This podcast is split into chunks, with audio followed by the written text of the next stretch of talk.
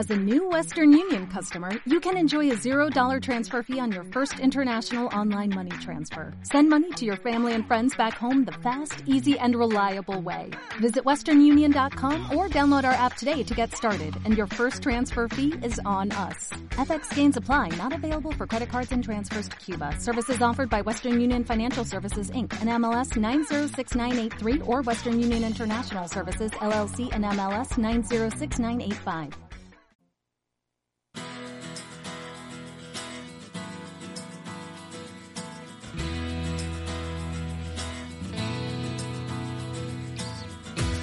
After Work con Eduardo Castillo.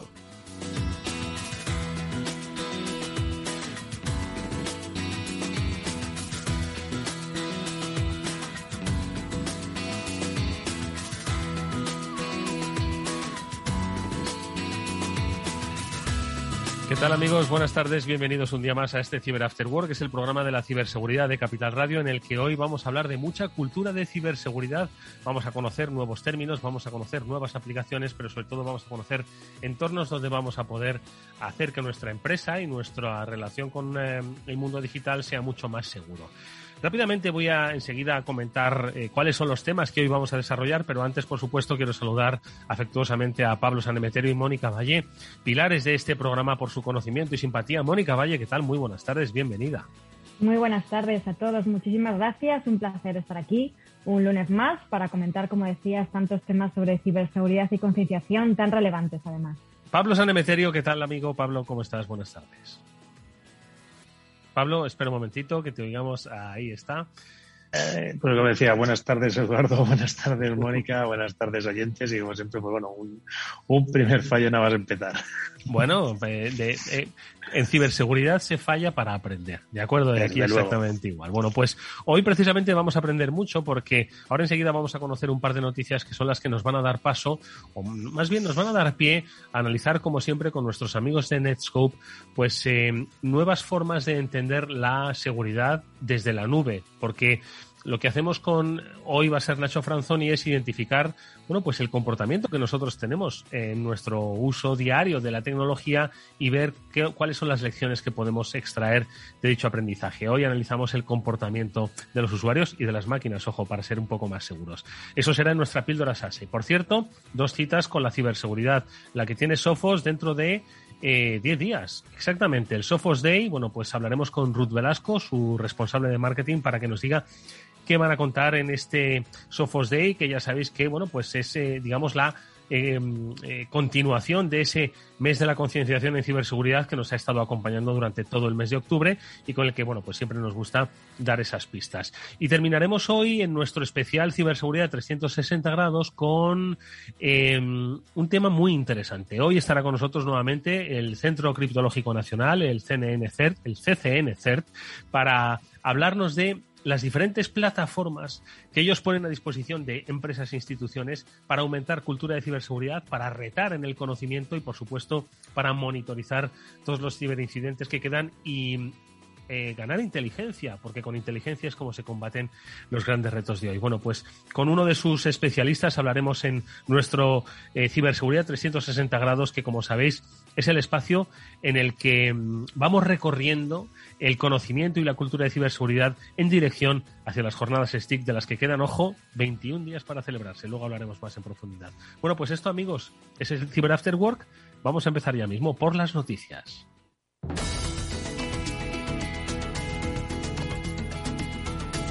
Y un par de ellas, la primera, la más relevante. De, hecho, ya se ha comentado y lo hemos comentado. ¿Qué pasó en la Universidad Autónoma de Barcelona? Bueno, pues se sufrió un ciberataque ya hace tiempo. Bueno, pues ahora que se ha ido profundizando un poco en el efecto y en las consecuencias, pues eh, nos damos cuenta de que eh, los ciberataques son muy serios y pueden dejar eh, sin operativa, importante además para una universidad, por lo menos hasta final de año.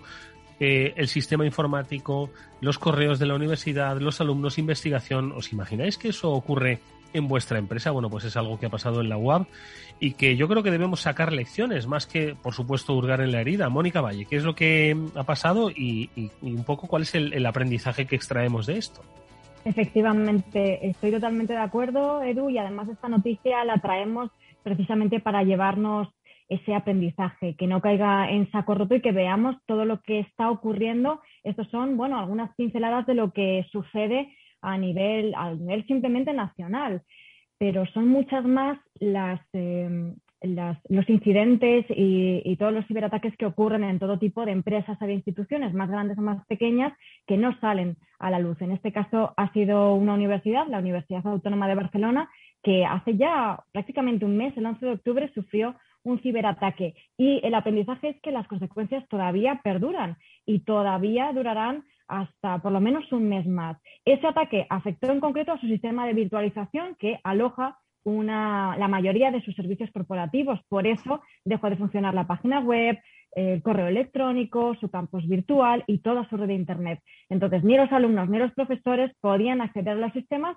paralizando todas las tareas. Entonces, hay que pensar, como hemos dicho muchas veces, que prevenir es fundamental, pero también tener una buena gestión ante los incidentes, una buena recuperación es vital para que esto no, no suceda.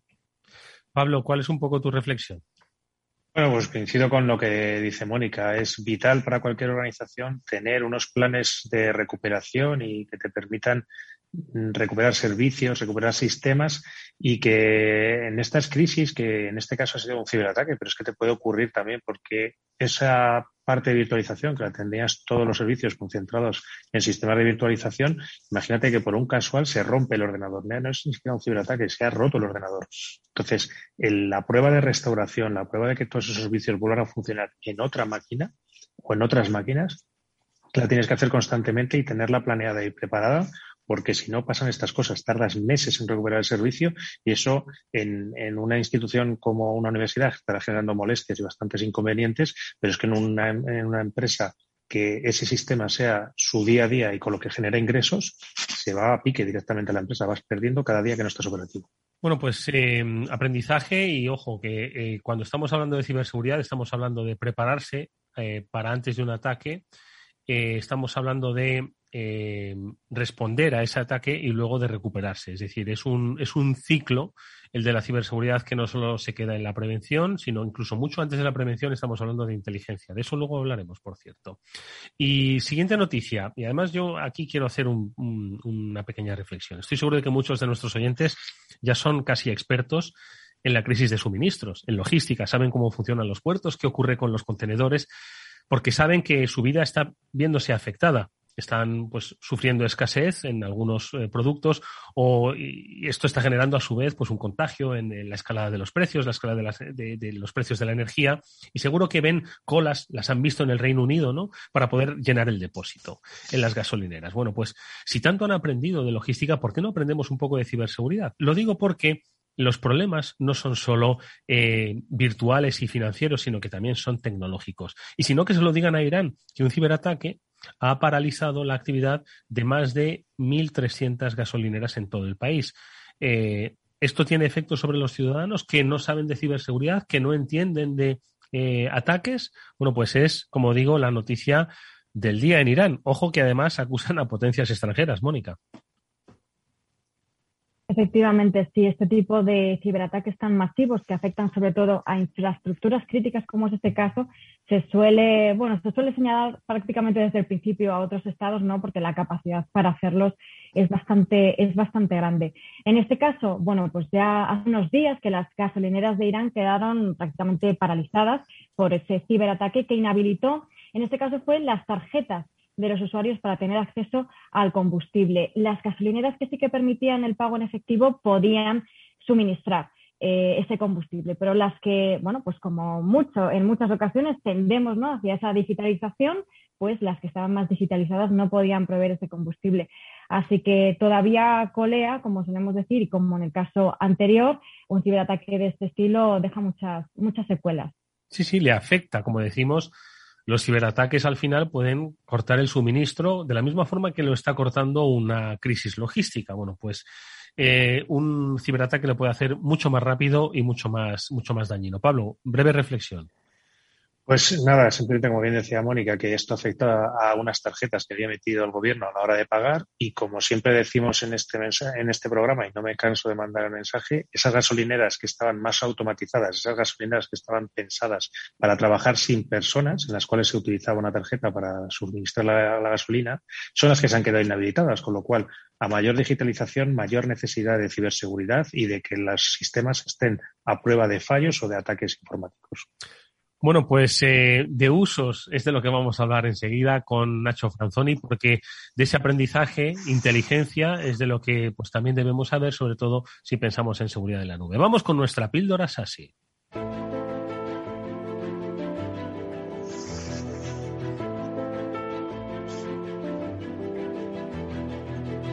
Y si algo aprendemos con Netscope, no solo es que desde la nube hay que tener ya una óptica integral de seguridad eh, eh, cibernética, sino también aprendemos muchos otros términos que nos ayudan precisamente a entender ese nuevo concepto. Nacho Franzoni, ¿qué tal? Buenas tardes, bienvenido. Muy buenas tardes a todos. Buenas tardes, Edu. ¿Qué tal, eh, Mónica? ¿Qué tal, Pablo? ¿Cómo estáis? Bueno, pues hoy encantado de que nos hables, eh, vamos a ver, de un término nuevo que se lo tienes que explicar a nuestros oyentes. Estamos hablando de WEBA, el acrónimo, pues de lo que vendría a ser algo así como análisis del comportamiento de las personas frente a lo digital, ¿o cómo es, Nacho? Oye, lo has definido bastante bien, Edu, ¿eh? Así que... Me lo he, estudiado, ¿eh? Me lo he estudiado. está muy bien, está muy bien. Oye, la verdad es que, fijaros, ¿cómo, cómo dar seguridad en el, en el ámbito en el cual nos encontramos? Es decir, donde los usuarios están en cualquier lado, y los datos también. Y en base a eso, imaginamos un mundo en el cual tenemos visibilidad de todo. Imaginamos un mundo en el cual sabemos exactamente esa información, por dónde viaja y esos usuarios que están haciendo. Aquí es donde ese, término de visibilidad, que es uno de los temas más importantes que en seguridad es, el más incipiente, es lo primero es ganar visibilidad de lo que está sucediendo. Weba viene a aportar inteligencia respecto al mismo. Es decir, cómo correlamos toda esa información, cómo separamos lo que se suele decir, el separar el grano de la paja, ¿para qué? El WEBA, o como tú has dicho, el User Behavior Analytics, lo que pretende es correlar, lo que pretende es reconocer patrones los cuales son anómalos. Y aquí es donde esos patrones que son anómalos se pueden dividir en dos bloques. El bloque del usuario o patrones relacionados con el dato. Y aquí es donde, oye, quería, quería preguntaros, eh, y sobre todo a Pablo, que sé que es uno de los expertos del programa, o todos, eh, pero sobre todo Pablo. Sí, de, los tequis, de los tequis, sí. Ahí, ahí, vamos a ver, a ver si sabe o no sabe. quería preguntarle, por ejemplo, eh, ¿qué, ¿qué, comportamientos relativos al usuario son, se pueden detectar gracias a web? Pues a ver, yo lo que lo primero que se me ocurre es eh, quizás una conexión hacia algún servicio en Internet o alguna máquina en Internet que sea peligrosa. Eh, quizás eh, conexiones hacia, cuando normalmente navegas, pues navegas hacia servidores en, en, países más o menos donde estén las páginas donde suelen navegar, pero igual hacia algún país que lo tengas puesto como categorización de riesgo. Yo, también puedo decir una, a ver si, a ver si hace. Venga, Diego. Descargas de archivos dentro de tu propia organización, por ejemplo, muchas, pocas. Bueno, esa estaría en el bloque de relativas al dato. Vaya, hombre. Vaya, da el salto, da el salto. pero, oye, lo has pillado bien. lo has pillado, lo has pillado, así que muy bien. Y, bueno, pues eh, cuando, pues yo que sé, alerta, por ejemplo, de que hay algunas credenciales comprometidas o algún tipo de ransomware, no sé. ¿Y alguno que me haya podido dejar? Eh, Nacho, cuéntanos. Eh, a ver, las has clavado. Es que relativas al usuario, yo sé que me gustaría añadir uno más a, a esto que es, como de moda, que es el compartir credenciales. Oye, un comportamiento anómalo puede ser cuando un usuario le cede la credencial a otro compañero que tiene al lado o el compañero se la ha robado al otro, ¿vale? Es decir, aquí no entramos, pero fijaros que la credencial también rodea un riesgo relativo al usuario. En el bloque de datos, ¿qué tenemos? Tú lo has dicho muy bien, Edu, pues la descarga masiva de, información. Imagínate, pues el caso uso número uno, ¿no? El, el de un empleado se va a ir a la compañía y de pronto, pues antes de un par de días antes, coge y se descarga todo a su ordenador. Eso en sí es un, es un comportamiento anómalo. Hay, pueden haber otros, ¿eh? y también relativas a, dónde lo haces o, a dónde, o hacia dónde lo haces, así también como, por ejemplo, la exfiltración de información. ¿no? Y ya no me lo bajo mi ordenador, sino cojo y me lo subo por WeTransfer a, otra, a otro lugar. Fijaros al final que esos dos relativos al usuario del dato forman parte de patrones asociados a web.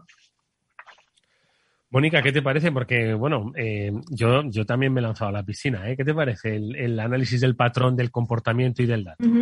Me parece interesantísimo y además yo creo que es eh, una, una herramienta que nos puede permitir detectar muchas más amenazas que ahora mismo son invisibles, por así decirlo, ¿no? Me recuerda, por ejemplo, a los sistemas que tenemos, no sé si Nacho tiene que ver con esto, por ejemplo, una entidad bancaria que ve un comportamiento de un usuario que de repente hace una transacción en España y otra a la vez en Rusia, pues ya sabe que hay algo, algo extraño ¿no? en su comportamiento. Me recuerda a este tipo de, sistemas que detectan comportamientos anómalos que no pueden existir al mismo tiempo. Mm. Oye, y desde Netscope, Nacho, eh, por cierto que uno puede hacer transferencias a Rusia, eh, ojo, que aquí no estamos, no estamos criticando a nadie, pero desde Netscope, em, ¿vosotros ofrecéis este servicio de análisis a vuestros usuarios? ¿Cómo es? Correcto. Aquí al final nuestra premisa siempre es la misma, es conseguir visibilidad. Fijaros cómo he empezado yo. Es decir, ¿dónde está el usuario y dónde está el dato? Está en el cloud. Eh, Netscope nace como solución SASE primordialmente para securizar ese dato y ese usuario.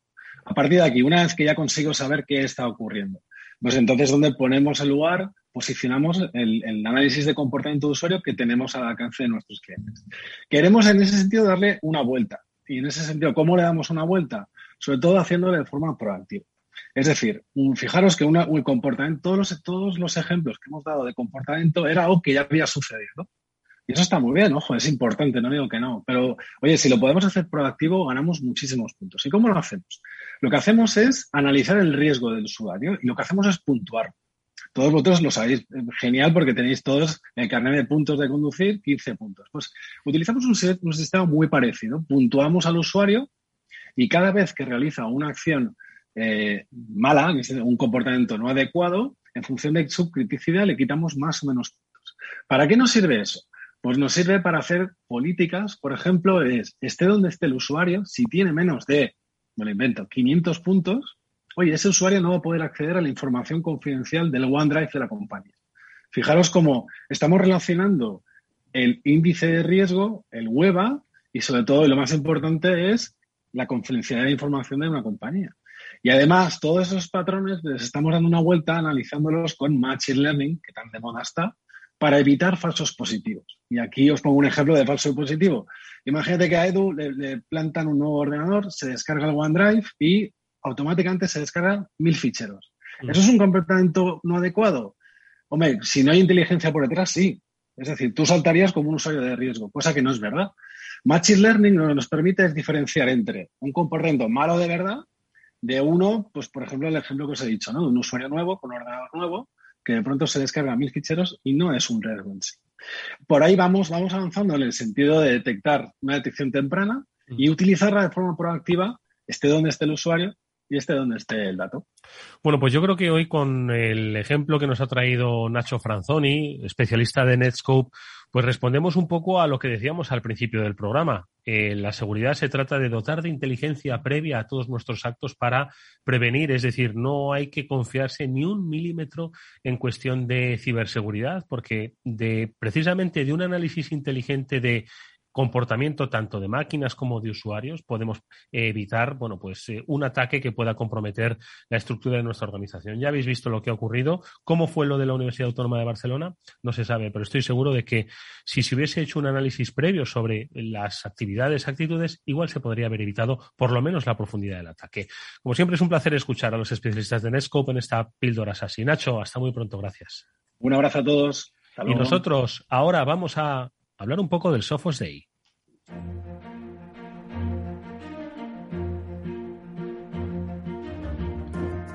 La cita es el próximo día 18 y para hablarnos de qué nos vamos a encontrar en ella hemos convocado a este programa a Ruth Velasco, que es eh, Senior Marketing Manager de, para el sur de Europa de Sofos. Por supuesto, enhorabuena por eh, esas nuevas responsabilidades a las que te deseamos. No sale ni decirlo, ¿no? Todo, lo mejor, todo lo mejor. Gracias, gracias. Buenas tardes, bienvenida. Buenas tardes. Eh, encantada de estar aquí otra vez con vosotros. Igualmente, que nos cuentes que el día 18 tenéis el Sophos Day, eh, que entiendo además que este año vuelve la presencialidad, porque el año pasado mm. entiendo que fue virtual, o, no, seguimos virtualmente. seguimos virtuales, sí. Eh, la verdad es que nos encantaría poder estar en presencial, pero estamos siendo pues cautos y este año todavía nos vamos a ver con nuestros con nuestros oyentes, eh, tanto partners, clientes como, como, clientes potenciales, nos vamos a ver en, en online. Bueno, te digo una cosa, al final eh, todavía hay países donde la movilidad está siendo muy restringida y la, virtualidad hace que igual puedan estar en un evento que quizás presencialmente no podrían estar. Pero bueno, en cualquier caso, el día 18 tenéis preparado vuestro día, que cómo lo habéis estructurado y qué vais a contar. Pues mira, eh, dices bien, la verdad es que Sofos Day ya es un evento que está más que institucionalizado, ¿no? Ya todo el mundo tiene bastante claro en qué consiste eh, y, bueno, pues, porque ya vamos, esta va a ser la séptima edición que hacemos del evento en Madrid. Eh, y este año pues nos hemos centrado mucho en la parte, pues bueno, en, en, que como ya sabemos el cibercrimen pues se está profesionalizando cada vez más eh, los malos pues eh, cada vez tienen detrás de ellos, ¿no? Tienen equipos de, personas, hay equipos humanos eh, pues haciendo, haciendo el mal y, pues cada vez es más necesario también contar con equipos humanos que estén monitorizando continuamente lo que está pasando. Entonces, sobre eso, sobre esa temática vamos a, a centrar nuestro evento de este año en la necesidad y la importancia de contar con servicios de, threat hunting eh, con servicios como de respuesta rápida ante incidentes, eh, incident response. Y para eso pues tendremos a, nuestros profesionales hablando, tendremos a Ricardo Mate, que además va a avanzar en primicia un poco sobre el, sobre el CIRT Report, el, informe de amenazas de 2022. Que, que, sacamos ahora. Porque tú no nos puedes avanzar ahora, nada en primicia, ¿no? Lo dejáis para el Sophos Day, ¿no? Lo dejamos para el Sophos Day, sí. Eh, y, bueno, pues luego tendremos a nuestros expertos, tendremos a Alberto Rodas y a Iván Mateos, que hablarán un poco de las novedades de, pues eso, de cómo estamos abordando toda esta nueva eh, pues problemática ¿no? que, hay, que hay con respecto a, la ciberseguridad, ya, ya cómo se está abordando, ¿no? Eh, pues la caza de, amenazas como, como un tópico importante. También tendremos a, como decía, a uno de nuestros eh, expertos internacionales, que es Peter Mackenzie, que es eh, pues uno de los que lleva el, Departamento de Incident Response, y, hablará de casos reales, ¿no? de lo que se están encontrando, de cómo ha sucedido un incidente y de qué habría pasado si no hubieran contado con una solución de respuesta ante amenazas, como puede ser la que ofrecemos en Sofos, que veis aquí, Sofos MTR. Y luego pues también tendremos clientes como solemos tener todos los años, eh, Mónica lo sabe muy bien, eh, hablando de su experiencia y, bueno, pues este año tenemos clientes tan, tan relevantes como, como Acciona, Ilunion o, o, Affinity que van a contarnos pues cómo, cómo han abordado ellos esta, esta temática particularmente. Hola Ruth, pues la verdad que sí, el Software Bay es un evento de referencia, conocido y reconocido en todo el sector de ciberseguridad y una fecha marcada en el calendario. Con ganas estamos todos de, retomar también presencialmente, pero todo paso a paso y hay que hacer las cosas también con, con, ese sentido y con cautela. Y me gustaría centrarme en esa parte que nos has comentado de los casos de éxito y las empresas, porque yo creo que es algo que hacéis muy bien. Mm. Eh, invitáis a empresas que cuentan su experiencia y de hecho este año creo que lo vais a enfocar en el tema del ransomware, ¿no? Cómo las instituciones, empresas se enfrentan a este ciberataque que, como sabemos, está a la orden del día y cómo han hecho ellos precisamente con herramientas y con soluciones para evitar que sea un auténtico desastre. Perdóname además que antes de que responda Ruth, me parece muy, muy acertado lo que dice Mónica, porque nosotros siempre en nuestra sección de noticias hablamos de aquellas que han sufrido el ataque y que no es un caso de éxito. Yo creo que deberíamos abrir una sección nueva de casos de éxito, decir que pasó pero que se pudo resolver o que se pudo evitar. ¿No os parece, Ruth? Hombre, sin duda, sin duda. Porque además es verdad que nadie mejor que ellos puede contar eh, lo que les ha pasado, cómo lo han sufrido y cómo lo han, y cómo lo han solventado. ¿no? Eh, nos vamos a basar en el ransomware, sí, pero sobre todo me gustaría hacer hincapié en que nos vamos a basar en, en este, en este tópico en particular que estoy diciendo, que es eh, por qué consideran ellos que tener servicios gestionados de ciberseguridad y tener eh, personas detrás de, estas, de estos servicios es, importante. ¿no? Eh, uno de los mayores problemas que están encontrando las organizaciones hoy es esa profesionalización del cibercrimen que bueno que al final ha hecho eh, necesario contar con personas, con humanos muy especializados que estén luchando como cuerpo a cuerpo, ¿no? Contra los atacantes. Y, bueno, pues de eso nos van a hablar estos, estos clientes porque han tenido, han tenido esta experiencia y están teniendo esta experiencia. Y Ruth, eh, la verdad es que muchas gracias por acompañarnos otro, otro programa más. Y la verdad es que tal y como lo estás contando, a mí ya me están entrando ganas de apuntarme ya. ¿Dónde me puedo apuntar? ¿Cuándo van a ser las fechas? ¿Está publicada la agenda? ¿Dónde podemos verla? Sí, está publicada. Si entráis en nuestro, bueno, en, nuestra página web o en nuestras redes sociales, eh, podréis encontrarlo. Eh, también en nuestro blog. Y bueno, la fecha es el 18 de, de, de este mes, las, dentro de 10 días, como decía Eduardo. Y, bueno, pues estáis invitados, más que invitados todos. Y si entráis, ya os digo, en el perfil de, LinkedIn, por ejemplo, de Sofos Iberia, ahí podéis ver hoy mismo una publicación que hemos hecho con el enlace eh, para que se registre todo el que quiera, todo el que quiera conocer un poco más de cómo estamos haciendo hoy para abordar estos, estos problemas en, ciberseguridad. Eh, son tres horitas, empezaremos a las diez y media de la mañana y acabaremos pues eso a la una, una y media.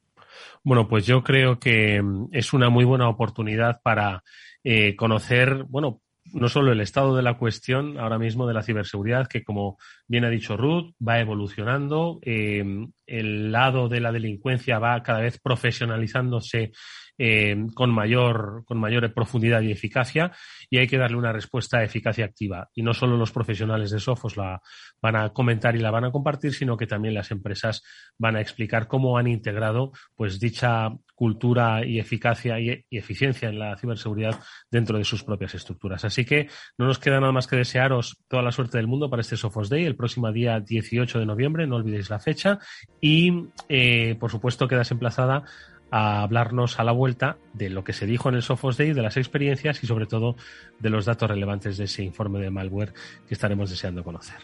Muy bien, muchísimas gracias. Gracias a ti por todo. Hasta, hasta pronto, Ruth. Adiós.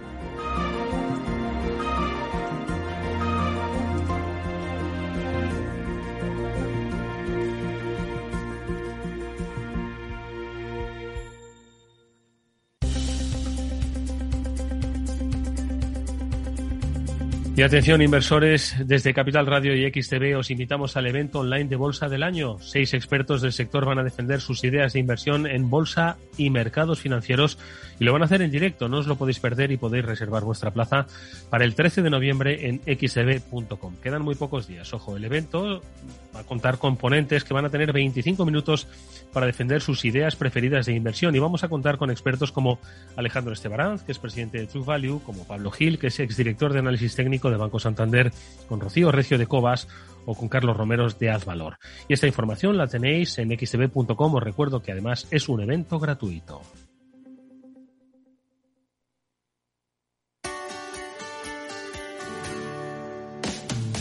¿Te imaginas un programa de radio donde el talento es protagonista? Lo tienes en Capital Radio. Humanos en la oficina. El programa más humano y divertido creado por el galardonado speaker internacional Miguel Ángel Pérez Laguna. Todos los viernes a la una de la tarde.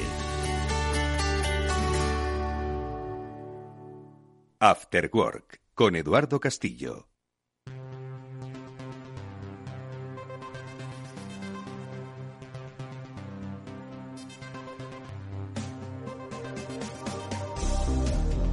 Bienvenidos a la ciberseguridad 360 grados.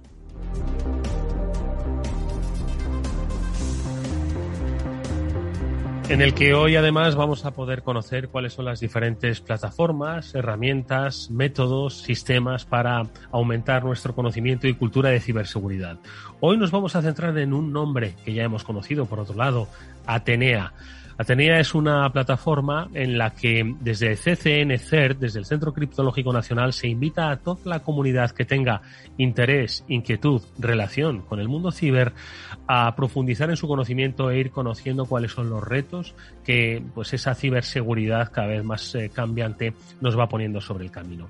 Y de ello vamos a hablar con uno de los responsables de CCN sobre pues eh, no solo Atenea, sobre por supuesto el módulo Atenea, esta cita ineludible que las jornadas STIC las que faltan, ojo, 21 días, eh, es una, como digo, una cita de referencia para el sector, pues vamos a hablar también de las ciberamenazas y los ciberincidentes y de cómo se genera conocimiento a ese respecto. Hoy saludamos al responsable de equipo de respuesta a incidentes de CCN CERT, es Álvaro, nos acompaña. Álvaro, ¿qué tal? Buenas tardes, bienvenido.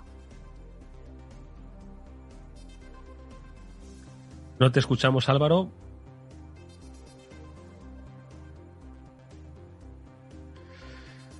Álvaro, sí, ahora te oímos. Muchísimas gracias, buenas tardes, ¿cómo estás?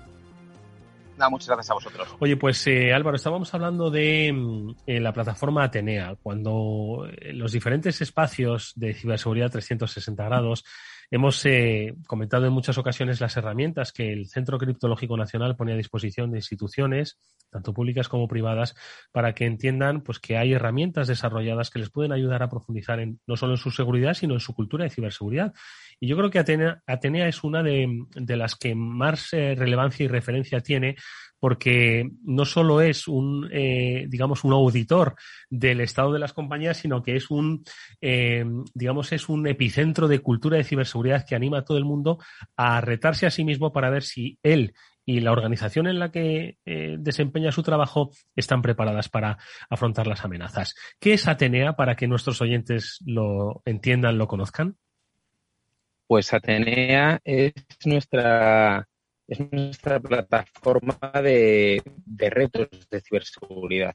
¿vale? Lo concebimos un espacio en el que ofrecer retos a la comunidad de ciberseguridad. Intentamos que sean más para todos los niveles, pero es un, lo que se conoce como una plataforma de CTF. ¿vale? Es una plataforma en la que publicamos una serie de retos divididos por categorías y los usuarios que se registran pues los van resolviendo y a medida que los van resolviendo pues van ganando puntos y hay una clasificación que además es pública donde se puede ver quién está quién está más arriba. Entonces, bueno, pues eso, como te imaginas, da lugar a piques, da lugar a, mucho debate en grupos de Telegram, en Twitter, etcétera.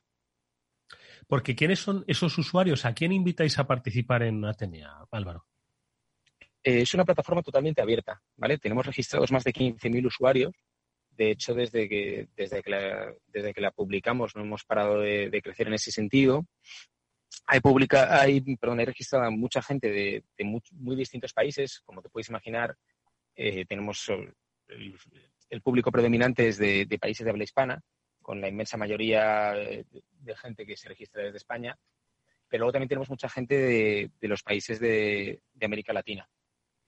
Y bueno, eh, básicamente yo creo que, te puedo decir que el noventa y tantos por ciento de nuestros usuarios son, son nativos de lengua, eh, lengua española y ya te digo, se puede registrar quien quiera realmente.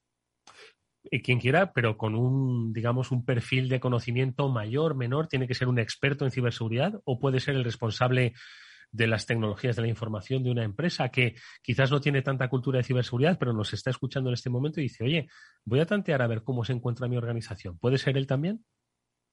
Sí, sí, por supuesto, porque de hecho es una cosa que nos dimos cuenta al, poco de lanzar la plataforma, nos dimos cuenta que aunque tenemos una categoría, bueno, tenemos varias categorías publicadas y una de ellas es la categoría de, retos básicos, nos dimos cuenta que incluso esos retos básicos para algunas personas eh, contienen conceptos que, se les escapan. Entonces, es cierto que lo llamamos retos básicos, pero hay que tener una base mínima. Y a raíz de eso, nos, como te decía, nos dimos cuenta y sacamos eh, Atenea Escuela. Atenea Escuela contiene otra serie de retos eh, que tienen eh, pues un poquito de información previa sobre los conceptos que se van a manejar y están pensados para esa gente que igual a nivel técnico no está tan metida en cosas como pueda ser temas de forense o de ingeniería inversa o de, de hacking web y para empezar por Atenea Escuela y ya luego dar el salto a los retos de la plataforma Atenea en sí. Buenas tardes, Álvaro. Muchas gracias por estar con nosotros. 15.000 usuarios en esa plataforma que se dice pronto. Muchísimas personas probando sus conocimientos y además que, como decía, sirve también como una plataforma de formación. ¿Cuántos retos hay y qué tipo de retos? Aunque hay diferentes categorías, pero por hacernos una idea, ¿qué se puede encontrar la gente? ¿Qué tipo de retos técnicos se va a encontrar? Pues mira, eh, en primer lugar tenemos publicados casi 200 retos. Algunos de ellos ya los hemos retirado porque, bueno, eh, los sacamos en una primera jornada y en sus sucesivas iteraciones que hemos hecho.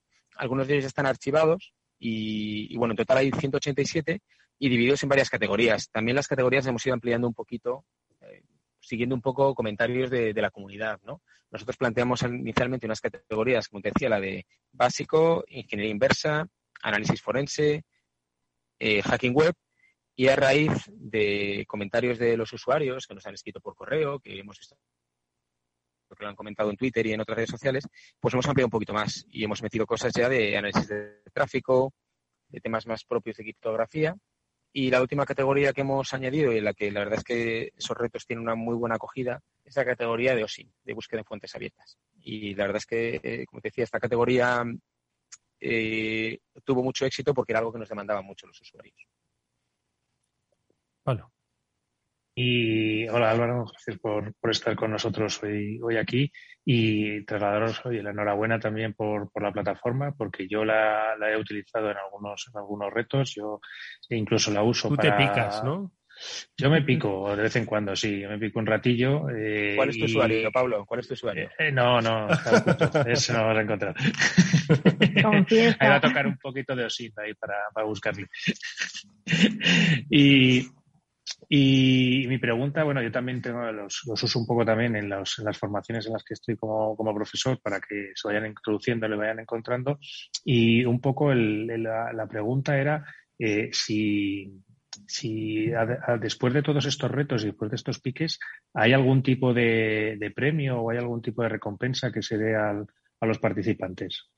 Eh, pues sí, mira, precisamente el viernes pasado cerramos la clasificación tal cual estaba en ese momento porque en las, en las jornadas STIC, en nuestras jornadas STIC que tienen lugar a finales de este mes, mm. hacemos un premio, damos un premio, como hemos hecho otros años ya, a los tres primeros clasificados.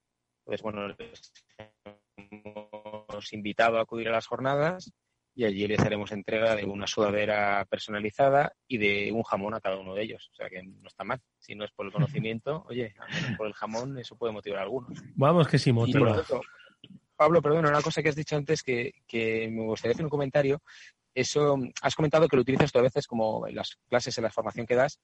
No sé si lo sabes, pero una, funcionalidad también que metimos el año pasado es la posibilidad de, crear competiciones privadas.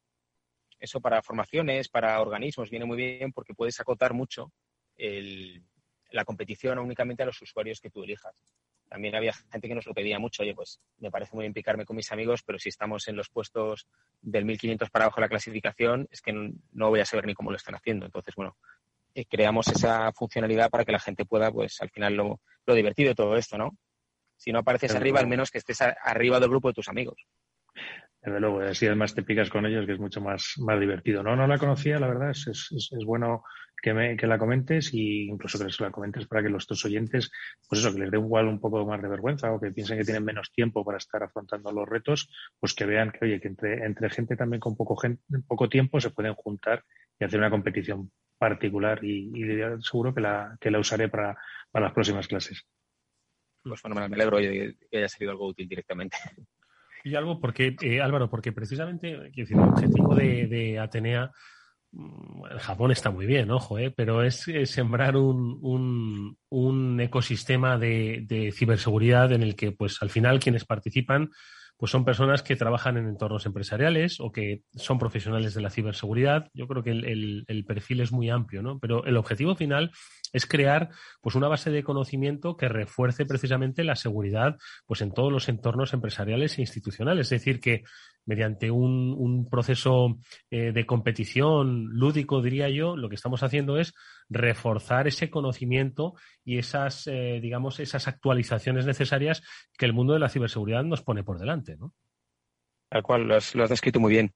Eh, es una plataforma que nos permite precisamente afianzar, crear esa cultura, fomentarla y sobre todo también es una plataforma que nosotros lo decimos mucho, es una plataforma para descubrir talento. En España, en el mundo de la ciberseguridad, hay un, hay un talento brutal, hay un talento ya profesionalizado, gente que es muy conocida en el sector, que ya está trabajando, que ya, que ya vive de esto, pero hay muchísimo talento oculto también. Hay muchos usuarios que son chavales jóvenes que en su tiempo libre les ha picado el gusanillo de todo esto y, y bueno, la verdad es que hacen un trabajo espectacular. Eh, tenemos también gente que tiene un trabajo relacionado con las TIC, pero la seguridad, la ciberseguridad no es el core de su trabajo y sin embargo, pues esto le gusta, saca tiempo y va sacando adelante los retos. Entonces, eh, nos sirve un poco tanto para crear esa cultura como para el talento que está ahí, pues ofrecerle a la gente una posibilidad de, podemos decir, de ponerse a prueba, ¿no? De ponerse a mm. prueba y ver eh, por dónde se mueven este mundillo. Mm.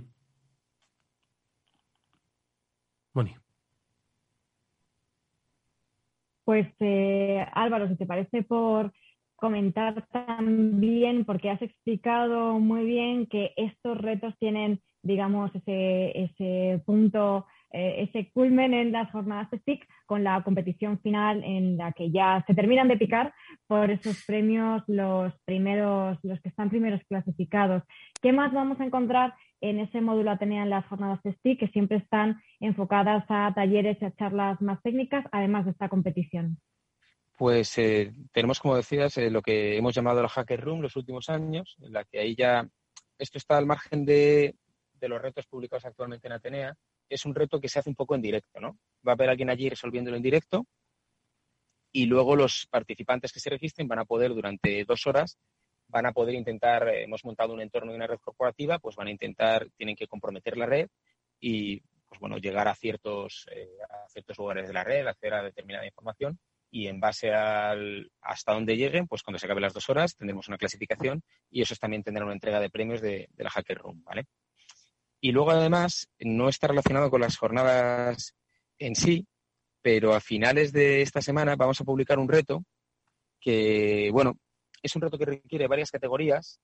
También hay gente que, que a veces nos, nos pide un poco eso, ¿no? Algo que mezcle un poco todo. Bueno, pues vamos a publicar un reto a partir de una información, como siempre, que se facilita, van a tener que, van a tener que llegar a obtener la, bandera, la flag, y el premio final, yo creo que a mucha gente le va a interesar porque el premio final es una PlayStation 5. Mm. que es difícil de conseguir, ¿eh? Ojo, difícil de conseguir. Pues el, reto está a la altura, es decir, el reto es difícil. Entonces, bueno, va a requerir de utilizar varias de las categorías que ya están publicadas en Atenea y combinando todas ellas, pues como siempre con esa pequeña vuelta de tuerca que le damos a veces, pues eh, tienen ese premio final ahí bastante goloso. Bueno, pues decíamos que mm, lo que se desarrolla tanto en, eh, la plataforma Atenea como en eh, las diferentes competiciones o en los propios talleres que vamos a poder disfrutar en las jornadas STIC genera un conocimiento que se va almacenando se va almacenando de, por experiencia, eh, por eh, incidentes y, bueno, pues por un, sinfín de episodios relacionados con la ciberseguridad a la que, como decimos, pues hay que dotar de eh, conocimiento e inteligencia para prevenir futuros ataques. Y eso es, si no me equivoco, uno de las de los retos que tiene por delante la Plataforma Nacional de Ciberamenazas y Ciberincidentes, puesto igualmente a disposición por parte de CCN CERT para pues toda la comunidad de nuestro país para que se vayan sumando esos episodios vividos, esos incidentes, se obtenga inteligencia y se de alguna forma se ponga pues prevención ¿no? a la hora de ciberataques. Estamos hablando, no sé si de la plataforma, si de Reyes o no tiene que ver esto en este caso, Álvaro. Pues eh, son dos cosas que están relacionadas, no llegan a ser lo mismo, pero están muy relacionadas. Eh, por un lado está la plataforma Reyes, que para el que no la conozca es nuestra plataforma de ciberinteligencia, es decir, es donde volcamos toda, toda la información que adquirimos por fuentes propias, por fuentes ajenas, es decir, todo aquello que vemos en los incidentes que nosotros, a los que nosotros damos respuesta, todos esos informes de empresas privadas que contratamos y todo aquello que está disponible libremente en Internet, bueno, pues lo vamos recopilando, lo vamos almacenando ahí y eso que empezó siendo simplemente un repositorio de información, lo hemos enriquecido con otros servicios para que te permitan realizar una investigación completa. Mm. De hecho, uno de los talleres que vamos a ofrecer en, en las jornadas, uno de los talleres es eh, investigaciones con Reyes. ¿vale? Que en este caso, eh, Reyes es nuestra plataforma, la hemos hecho nosotros porque es lo que usamos en nuestro día a día, pero igualmente es extrapolable a cualquier plataforma de ciberinteligencia, ¿vale? Lo importante es eso. Y luego, por otro lado, está lo que comenta, es la Plataforma Nacional de, Seguimiento y, Comunicación de Ciberincidentes, que lo que va a consistir, esto viene de un mandato que se nos ha dado por un Real Decreto, básicamente se trata de decir, bueno, hay una normativa europea que establece unos sectores críticos y unos operadores de servicios esenciales y eso obliga a que los incidentes de esos sectores eh, se tengan que conocer a determinado nivel, obviamente, conocer por las autoridades competentes Mm. y se comparte información sobre ellos. Entonces, esta plataforma que estamos ahora, estamos ahora peleándonos un poco con el lanzamiento, por ver eh, qué aspecto le damos, por ver cómo presentamos la información a las autoridades competentes, que son la- al final las que van a acceder ahí. La plataforma lo que persigue es que esas autoridades competentes sepan qué está ocurriendo en su sector, ¿vale? Diversos sectores de menos NIS, como transporte, energía, financiero, etcétera. Y entonces la idea es que las autoridades competentes, competentes sepan qué está pasando, ¿vale? ¿De dónde va a venir la información de los incidentes? Pues va a venir de los CSIS de referencia, que somos para el sector público el CCNCER, para el sector privado el INCIDECER y para eh, lo relacionado con la defensa nacional el, el CERT eh, de las Fuerzas Armadas del Mando Conjunto de Ciberespacio. Entonces, bueno, la idea de esta plataforma es que todos esos incidentes que afecten esos diversos sectores, las autoridades los puedan ver, los de al menos los de su sector, de forma agregada. ¿vale? Que no tenga que andar preguntando si el sector afecta a un operador público a nosotros, si afecta a un, a un operador del sector privado al INCIBE CERT, sino que puedan ver de un solo vistazo lo que está ocurriendo tanto en el sector público como en el sector privado que afecte a su ámbito de competencia. ¿vale? La idea es que sobre esa plataforma al final pues sea un lugar también, lo que dices tú, de intercambio de ciberinteligencia. Que en un futuro la conectemos con Reyes y todos los actores implicados podamos compartir a través de ella pues los IOCs relacionados con los incidentes, por ejemplo, ¿vale? Mm. Los IPs, los dominios, las muestras de malware que estén involucradas en los incidentes eh, de los que se vayan informando. Sí, porque no, es decir, lograr la certeza ¿no? sobre la prevención de un ataque es prácticamente imposible. Lo hemos, lo hemos eh, aprendido a lo largo de, de estos años, pero sí que podemos dotarlo de inteligencia pues, para buscar un patrón que nos permita, por lo menos, tomar una serie de medidas y una serie de respuestas, claro. Sí, eso es. Al final la idea de la ciberinteligencia a toro pasado no aporta mucho. Lo ideal con la ciberinteligencia es eh, intentar eh, ser capaz de detectar cómo se mueve el atacante. Los atacantes al final, no nos engañemos, suelen tener más recursos y nos llevan un poquito a la delantera. Pues hay que intentar tener al menos la capacidad de detectar aquellas cosas que se salen de lo normal. Entonces, para ello hay que conocer cómo se mueven, qué técnicas utilizan, eh, qué objetivos persiguen y en base a eso, pues desplegar capacidades de monitorización que nos permitan conocer qué pasa en nuestra red y detectar esas cosas que salen de normal, esas anomalías, y si es necesario, pues proseguir con la investigación y, y declarar o no un incidente. vamos. Y Álvaro, ¿qué tipo de instituciones pueden hacer uso de esta plataforma? ¿Cómo pueden sumarse a ella para detectar y para tener toda esta información? Pues eh, en un principio, bueno, en un principio no. La finalidad de esta plataforma nacional, te hablo ahora de la Plataforma Nacional de Notificación y Seguimiento de Ciberincidentes, está pensado fundamentalmente para que accedan las autoridades competentes. Las autoridades competentes de cada sector accederán para ver de una forma agregada esos incidentes y eh, los tesis de referencia podremos compartir a través de ella eh, los, los IOC relacionados con los, con los incidentes. A día de hoy esto ya lo hacemos, ¿vale? A día de hoy ya tenemos una comunidad, tenemos varias pequeñas comunidades, pero eh, tenemos una comunidad que creamos en España hace unos años, ya la que hace pues como tres o cuatro años volvimos a dar un impulso, que es CESIR.es, que es a través de la cual pues CERT, CESIR, tanto el sector público como el sector privado, hay un incidente en curso, intentamos compartir indicadores técnicos rápido para que los demás puedan bloquear o buscar en sus redes indicadores de compromiso. Y bueno, intentamos, eh, intentamos compartir información de esa manera. A partir de ahora también, eh, con, con la creación del SOC de la AGE, lo que vamos a intentar promover es esa red de SOCs nacionales en la que todos los SOCs, todos los centros de operaciones de ciberseguridad de los distintos actores nacionales puedan compartir también esa información, ¿vale? Se trata al final, como habéis dicho muy bien, de prevenir. Y la mejor forma de prevenir es, eh, dado que las amenazas son globales y nos afectan a todos, es compartir, ¿vale? Hace años, eh, pues cuando había un incidente nadie decía nada. ahí no. Y segundo por eso, porque a ver, es un poco, ¿no? Es eh, sacar tus vergüenzas. Hoy en día, sin embargo, la gente ha entendido el valor que da compartir cuanto antes mejor la información relacionada con un incidente para que nos podamos beneficiar todos y podamos tomar medidas o incluso ayudar a la víctima. Porque igual a través de, desde un dato como puede ser un IP o un dominio, alguien puede tirar del hilo y te puede echar una mano y, y puedes eh, progresar en la resolución del incidente. Bueno, pues hoy en nuestro espacio Ciberseguridad 360 grados ha estado uno de los responsables de equipo de respuesta a incidentes de CCN CERT, Álvaro, que nos ha hablado de la plataforma TENEA y también de esa plataforma nacional de seguimiento y comunicación de ciberincidentes muy útil a escala nacional, porque al final las industrias, no solo básicas, sino de todos los sectores, van a ver, bueno, pues cómo se están moviendo las ciberamenazas en su, en su terreno. Eh, aspectos todos que estoy seguro se van a comentar en profundidad el próximo día 29, 30, 1, 2 y 3, especialmente 30, 1, 2 y 3 en esas jornadas STIC, decimoquinta edición, para la que ya solo faltan 21 días. Hoy nos las ha acercado un poquito más nuestro invitado Álvaro, al que le agradecemos mucho que haya estado en esta Ciberseguridad 360. Mucha suerte, nos veremos por las jornadas, Álvaro, hasta muy pronto. Muchísimas gracias a vosotros, ha sido un, placer poder estar cerrando con vosotros un rato. Nos vemos en las jornadas. Un abrazo. Allí nos veremos, adiós. Hasta luego.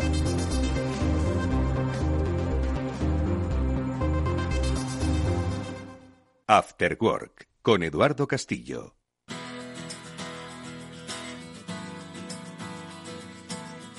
Bueno, pues venga, que nosotros nos vamos a despedir ya de toda la audiencia de este Cyber After Work, pues recomendándoos que os asoméis a todas las iniciativas que pone a vuestra disposición el CCN CERT, el Centro Criptológico Nacional. Como sabéis, fomenta la cultura de ciberseguridad, eh, os pone retos por delante para que aumentéis vuestro conocimiento y sobre todo busca talento. Si nos estás escuchando o tu hijo tal vez se le da muy bien esto de los números y la computación, ¿por qué no se asoma al CCN? Igual ahí encontramos un futuro muy prometedor que, ojo, se necesita y mucho. Pablo Sanemeterio y Mónica Valle, hoy nos hemos dado una buena ración de, em, de cultura de ciberseguridad, ¿verdad? Desde luego, y de cultura, de formación y, oye, y también de, retos y de, superación también, porque es una muy, buena forma de, ir aprendiendo y de formando. pues la, la, seguiremos contando. Mónica Valle, Pablo Sanemeterio, como siempre, un placer, amigos. Muchas gracias. Igualmente, hasta la próxima. Nosotros nos despedimos hasta mañana que volverá el programa. Hoy ha sido Jorge Zumeta quien ha estado por aquí controlando técnicamente. Os habló Eduardo Castillo. Adiós.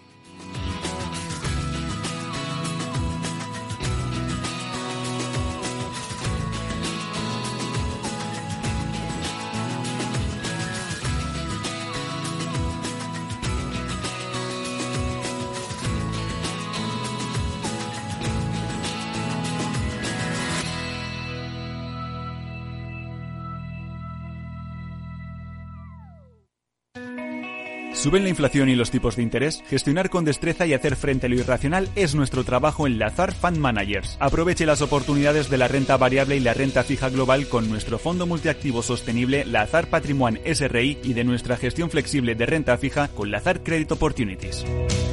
Los fondos están registrados en la CNMV con los números 1890 y 1991 gestionados por Lazar Fresh Gestión con depositario en CACEIS y representados por BNP Paribas Security Services. Los riesgos del fondo son la pérdida de capital, la gestión discrecional, la renta variable, los tipos de interés, el crédito, los futuros, las contrapartidas y las divisas. El objetivo de rentabilidad y el capital invertido no están garantizados. Por favor, consulte lazanfarmanagers.com para obtener más información.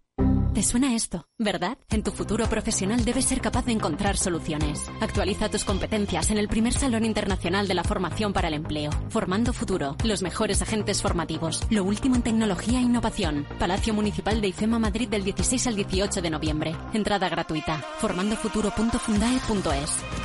¿Qué es ir más allá? Con Arval podrás llegar donde te propongas de la forma más sostenible y desplazarte como y cuando necesites con una oferta de renting sostenible, segura y conectada. Y preocuparte solo de conducir porque nosotros nos ocupamos del resto. Arval, la transición energética arranca aquí. Más información en arval.es. Tras una colisión, la Unidad de Accidentes de Tráfico de Hospital Moncloa te ofrece tratamiento integral y personalizado, un experimentado equipo multidisciplinar y asistencia urgente las 24 horas. Citas al 620-317-747. Avenida de Valladolid 83, Madrid. En HLA Universitario Moncloa cuidamos de ti y de los tuyos. Escuchas Capital Radio, Madrid 105.7, la radio de los líderes. Si quieres mejorar tu formación o tu empleo, apúntate a los cursos gratuitos de formación profesional para el empleo de la Comunidad de Madrid. Podrás elegir entre más de 13.000 cursos. Infórmate en tu oficina de empleo o llamando al 012. Financiado por el Ministerio de Educación y Formación Profesional, Comunidad de Madrid. Gráficas Naciones. Más de 50 años de experiencia en el sector de las artes gráficas. Apostamos por la última tecnología tanto en impresión offset como en digital y gran formato. Realizamos todo tipo de impresión. Tarjetas de visita, folletos, libros, vinilos, decoración y montaje de stands. Más información en el 91 629 2145 o en gráficasnaciones.es. Para personas inquietas, Capital Radio.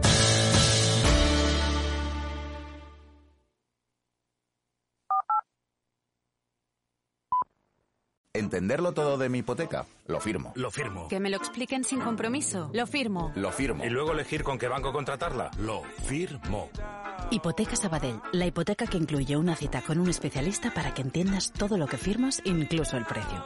Pide ya tu cita en bancosabadell.com barra hipotecas.